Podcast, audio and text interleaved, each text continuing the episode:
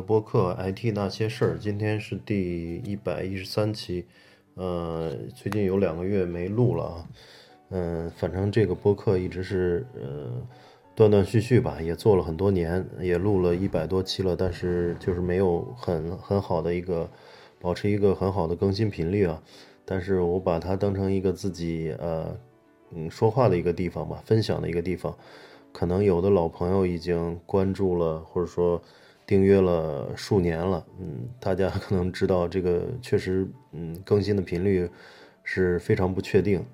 嗯，在这里也感谢大家一直的这个老听众的支持吧，嗯，但是像呃公众号可能更新的会频率会高一些，嗯，我们的公众号也跟。播客同名也叫 IT 那些事儿，可以在微信中搜索 IT 那些事儿来关注我们的微信公众号，那那里可以留言，然后互动，啊，包括我的微信号也在公众号里面有呃说明。嗯，行，那言归正传，今天我来聊一聊数据库方面的东西。嗯，因为大家也知道，就是呃，数据库是一个信息系统非常重要的。一个组成部分吧，它是一个信息存储的一个嗯一个特别重要的一个一个软件嘛，基础软件。然后在世界上比较著名的一些数据库公司，基本都是呃国外的。但是嗯，最近几年由于呃中美的一些科技的呃封锁原因，然后包括很多国企、央企，包括政府的一些。呃，国产化的这个呃自主可控的这种等保的这种要求，呃，所以国内的一些数据库或者说基础软件公司也在呃迅速的崛起，因为这个很多国家的单子都会呃倾向于给一些国内的公司去做，呃，因为怕用国外的产品很容易受到这个嗯约束，或者说是被人这个呃掐着掐着脖子。嗯，就像华为的芯片之类的啊，但这几年也看到，就是在科技方面的一些，嗯，特别是高端，嗯的一些，呃领域，嗯，竞争的非常激烈，已经达到一些，嗯，达到这个以前不敢想象的地步了，甚至有一些美国的呃华人教授都会被遣送回来，呃，失去教职，或者是一些留学生会被这个退退学。嗯，但是这两天，呃，扯远了。就这两天，就是最后的结果，就是拜登当上了，呃，就是未来的这个第四十六届，呃，总统。但是特朗普还没有认可啊，他可能还会闹一闹，或者是寻求诉讼，呃，来重新计票。但是基本上大势已定吧，啊，因为。不光是主流媒体啊，包括国外的一些，嗯，盟，包括美国的盟友都已经发来了贺电，就说明现在应该说是特朗普已经被广泛的这个，嗯嗯，广泛的这个抛弃了吧？无论是媒体还是盟友，还是国际组织，还是民主党、共和党内啊，他都会基本上大家对他已经不抱希望了，啊。刚才看到一篇文章，据说他的呃女婿呃库纳什也在劝他，就是别闹了，就放弃吧。当然扯远了，就是拜登上来以后，也不一定会对中国有多嗯有利啊。他们有可能这种长期的战略竞争对手的这种状态可能是不会改变了，所以在科技方面肯定会要寻求更多的自主性。呃，之前可能中国呃一直创业都是在互联网应用的这个层面，嗯，包括这个 BAT 啊、淘宝啊、呃这这个这个拼多多啊，还有一些这些美美团啊等等的京东啊，基本都是在应用的这个层次，在底层的基础设施方面，其实东中国的投入一直都不大，因为大家也知道，就在基础设施方面投入是需要非常长的时间和很大的投入。那么，在这个呃嗯，毕竟这个在大多数这个科技公司都拿到风投，都要求短期能够有很好的回报，所以能够嗯这个回报周期特别长的事情，可能他们都不太愿意去干。再一个，呃，原来美国对中国不是这么竞这个科技封锁的时候，呃，用美国的一些技术啊，无论是芯片还是底层的一些开源的商业的软件，呃，软硬件技术吧，都能很好的去支撑中国的这个互联网也好，或者科技行业的发展。呃，自己做的这个动力也不足，再一个自己做自己做的那个投入产出比也不一定高啊。嗯，但是目前这个状况发生了改变，嗯，所以在基础软件上，嗯，可能会迎来一波比较新的这个高潮。我最近也知道国内的一些数据库，嗯，公司已经雨后春笋啊，很多了，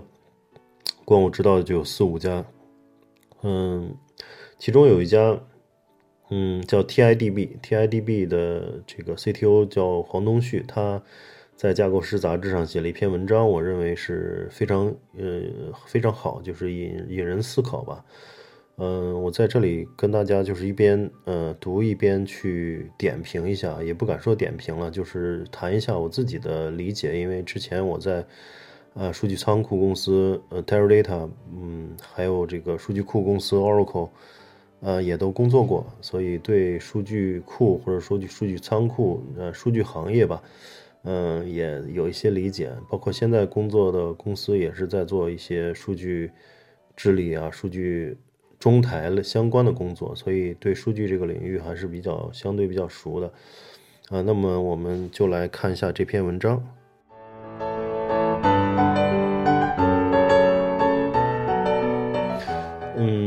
它的这个标题叫“五年之后数据库会变成什么样子”啊？嗯，作者黄东旭。然后他说：“我还清楚的记得五年前的这个时候啊，当时还在豌豆荚。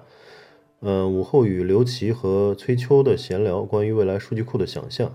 这个刘琦是呃这个 TIDB 的 CEO，现在是，嗯，他们俩是合伙人嘛，相当于一个 CEO，一个 CTO。”呃，然后就就像一粒粒一粒种子一样，到了今天看起来，竟也枝繁叶茂，叶茂郁郁葱葱，有点感慨。按照惯例，五年是一个重要的节点，没有十年那么冗长，也没有一两年的短暂，嗯，是一个很好的回顾与展望节点。五年前创业的出发点很朴素，做一个更好的分布式数据库。从学术的角度看起来，并不是提出了什么惊天泣地，呃。的神奇算法，我们选择 Share Nothing 的架构。Share Nothing 就是，嗯，在这里说简单说一下吧。Share Nothing 就说，嗯，像那个传统的数据仓库这个 Teradata，它就是一个 Share Nothing 架构，就是，呃，它因为面临面对的是海量数据，所以一台机器肯定是不够的。那么集群集群的那个这个这个架构呢，有有好几种，呃，现在有市面上有。嗯，好几种主流的架构模式吧。呃，一种是像 Oracle 的那个 Rack，Oracle Rack 实实际上是嗯多台设备来做呃这个计算，然后它的存储是呃是是在一起的，存储都是那个像 EMC 的这个存储阵这个磁盘阵列啊之类的这种海量存储设备，然后有不同的多台的计算设备对这个存储来进行访问。和解这个查询啊、计算、分析等等这些操作，然后 Share Nothing 是是 Teradata 最早的一个一个架构，它的意思就是说，嗯，不同，比如说有十台的一个集群，那么每一台上面的数据实际上是分片的啊，就是我可能有一 T 数据，呃，不是，我有十 T 数据吧，然后其实嗯，经过这个 balance 之后，每台十台机器上每台可能有就有一 G 的数据。那么这个整个数据被平均的分分片到了不同的机器上，所以它们之间并没有这个数据的 share share 的这个共享数据的这种这种呃东西。然后呢，一条指令过来以后呢，它会去做嗯路由也好，做一个计算的分配调度也好，它分配到这个十台机器上，然后分别做计算，然后把每台机器上的结果拿过来去做合并，然后返回给前端。这个理念实际上跟 Hadoop 也比较类似啊，就是 HDFS 的这套东西，就是还是把海量数据分布在不同的呃数据不同的这个存储节点上，然后那个然后在呃计算计算的时候再用呃这个海量的这种计算设备去对存储节点进行操作。嗯嗯，大概是是是这么一个意思。他们这个 TIDB 呢，也是一个 Share Nothing 的一个一个架构。嗯，然后他说，创业五年，TIDB 按照我们当初的设想，一步步变成了现实。在这个旅途中，我们一步步看到了更大的世界。那么接下来的五年会发生什么呢？随着对行业和技术的嗯理解的加深，至少有一点深信不疑的是，弹性调度会是未来数据库的核心能力。啊，谁都不会否认，最近十年在 IT 技术上最大的变革是由云带来的。这场革命还在进行时。云的核心能力是什么？呃，我认为是弹性，计算资源分配的力度变得越来越细，就像从只能买房到可以租房，甚至可以像住酒店一样灵活。这意味着什么？本质在于我们可以不用为想象中的业务峰值提前支付成本。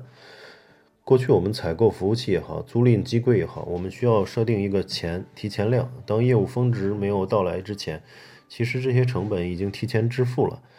云的出现将弹性变成了基础设施的一个基础能力。那我预计数据库也会发生同样的事情。嗯，这个写到这儿，其实我觉得，嗯，他他就是很强调了，就是未来的发这个数据库的发展一定是跟呃云计算现在的一个发展趋势是相匹配的。呃，其实这也是一个从应用的角度啊，其实嗯也是这样一个一个发展趋势。呃，现在不是都提这个云原生嘛？就很多程序可能从现在的这种开发阶段就已经定义定位为在云上去去去部署的，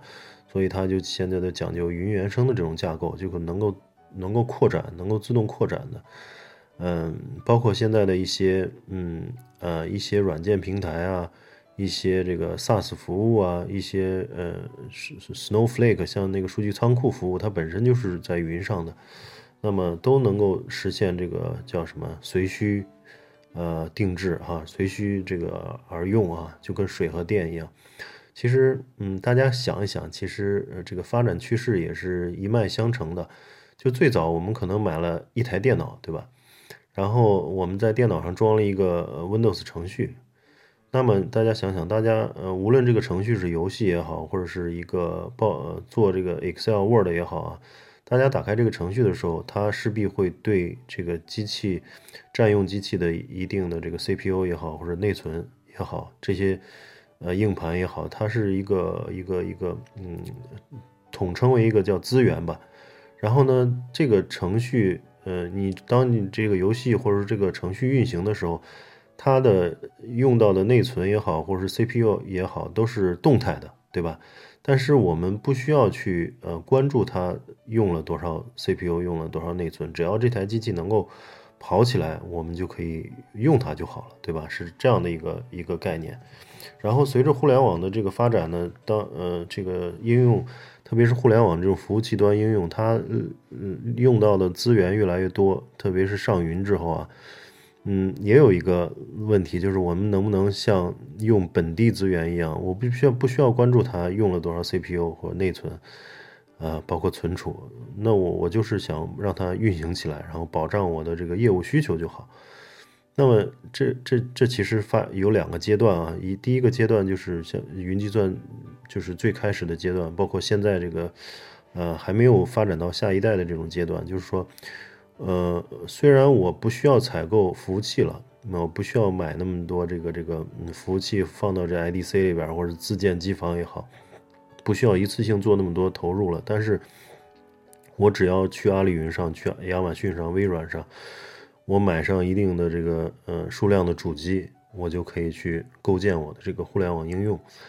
但是这里面有个问题，就是还是不够智能，或者说不够这个呃。嗯，伸缩不够敏捷啊，就是你现在，比如说我去阿里云上买一百台，呃，这个 E C E C S 哈，E C Two 哈，他买了这一百台呢，无论是我今天晚上的负载达到没达到，这一百台的费用实际上是已经付掉的。那么未来发展更呃敏捷或者更智能化的时候，就说我在云上的资源能不能？我不用去先去预付，然后它能够去动态的去调度，就是我晚上负载低的时候，可能就一台机器为我的这个互联网应用服务，然后当白天，呃，特别是像那种，呃，负载突然增加了，像这种搞促销啊、搞活动、搞双十一啊，那嗯，这个服务器能够自动的去调度，嗯，然后给我分配更多的资源，也也就是现在所说的这个缩缩容和扩容的这个动态缩容和扩容的这个能力。那么我只需要去。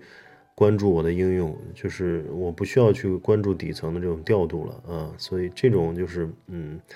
呃，其实跟现在的一些叫云原生也好，或者说呃叫 serverless 也好，serverless 就意思就是你不用关注服务了，你的程序就放在服务器上，无论它用多少资源，都是动态这个这个动态获取或者动态匹配的。是这样一个一个过程，所以现在发展阶段应该是在嗯这个二代和三代之间啊，就是现在大家都在呃已经上云了，已经很普遍了。就是说在 IaaS 啊，就是 Infrastructure as a Service 这一层，实际上已经嗯能得到广泛的应用了。但是下一步可能就是一些像数据库啊、中间件啊，像一些呃这个更更抽象的一些上一层的这种资源也能够实现。这个 as a service 啊，就是它能够动态的调度啊，它包括这个，嗯，这这这几个就是 I A S 啊、P A S 还有 SaaS，它都能够动态的去去调度或者计费，呃，这样的话我就完全不需要关注这个硬件资源，对吧？嗯，然后能够去完全把这个精力全投投向我的所做的这种应用来。呃，是这么一个过程。然后，嗯，接着我们看他文章啊，就是他说，可能有很多朋友会有疑问：现在难道不是几乎所有的数据库都号称能支持透明水平扩展吗？其实这里希望大家不要将弹性调度狭隘的理解为扩展性，而且这个词重点在调度上。我举几个例子方便大家理解。就第一个就是数据库能不能自动识别 workload，那就是负载啊。根据 workload 进行自动伸缩，预感到峰值即将来临，自动采购机器，对热数据创建更多的副本，并呃重分布数据，提前扩容，在业务高峰过去后，自动回收机器进行缩容。这个其实在应用角度也是这样啊。现在我我包括网站啊，像 Web 应用啊，其实大家都用那个 Kubernetes，就 K8s 啊，也还有这个这个 Docker 啊等等。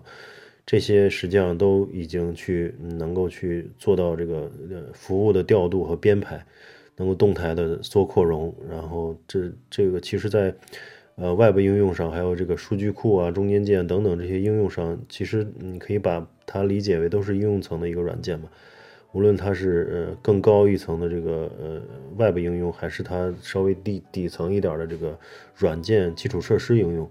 啊，它都是应用，它能不能去自适应的去去缩扩容，对吧？然后能够，特别是这个在不需要人干预的状况下，能自动的去缩扩容，这个未来肯定是一个发展方向。呃，第二点就是数据库能不能感知业务特点，根据访问特点决定分布。例如，如果数据带有明显的地理特征。比如中国的数用户数据应该是在中国访问，呃，美国用户在美国，系统将自动的将数据的地理特征，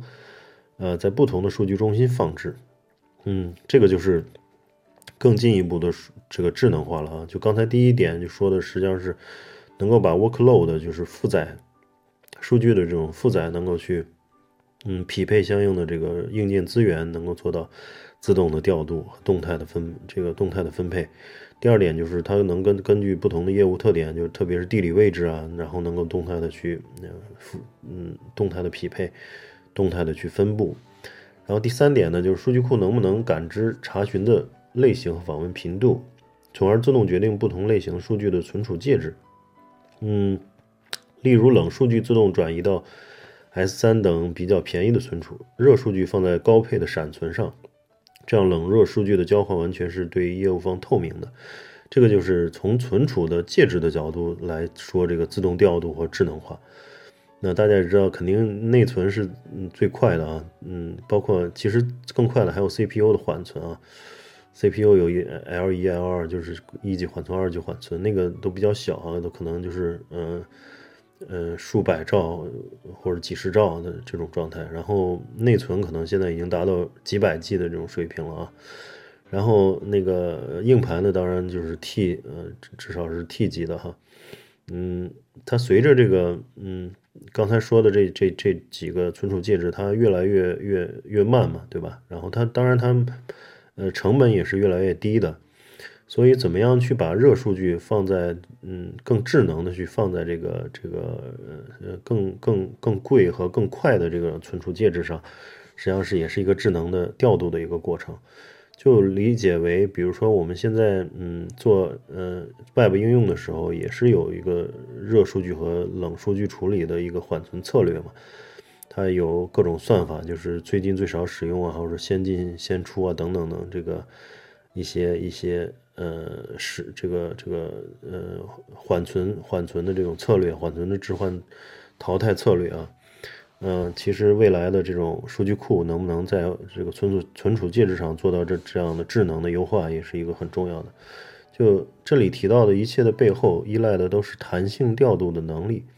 未来，呃，我相信物理物理资源的成本会持续的降低，计算资源的单价持续下降，带来的结果是，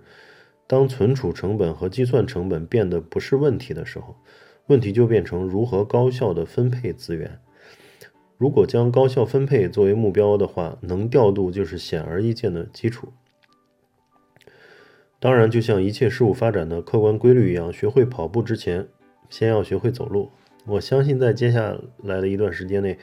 我们将看到第一批初步拥有这样能力的新型数据库，让我们拭目以待。其实，现在有一些云数据库啊，就是天生就在云上架设的数据服务，实际上已经做到这个这个呃自动的调度、扩展等等。就比如像对对象存存储啊，你你不停的往里去，一天可能往里面存，呃数亿张照片，它也能够去动态的去扩展，嗯，那后面呢肯定是有一套比较复杂的调度机制和调度算法。然后对于更远的未来什么样子我不知道，但就像 the machine machine 一样，只有足够的数据才能诞生出智能。我相信，就像我们不了解宇宙和海洋一样，我们现在对于数据的认识一定是肤浅的。呃，甚至大量的数据我们都还没记录下来，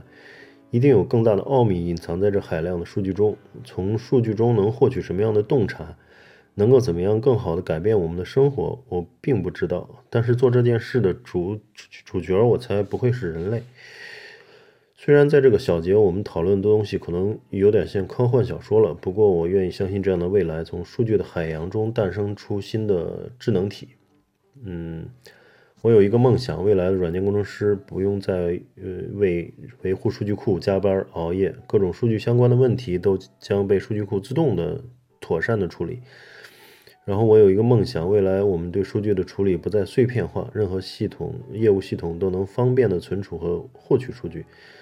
我有一个梦想，未来的我们在面临数据洪流的时候，能从容的以不变应万变。最近我听到一句话，我个人很喜欢：雄心的一半是耐心。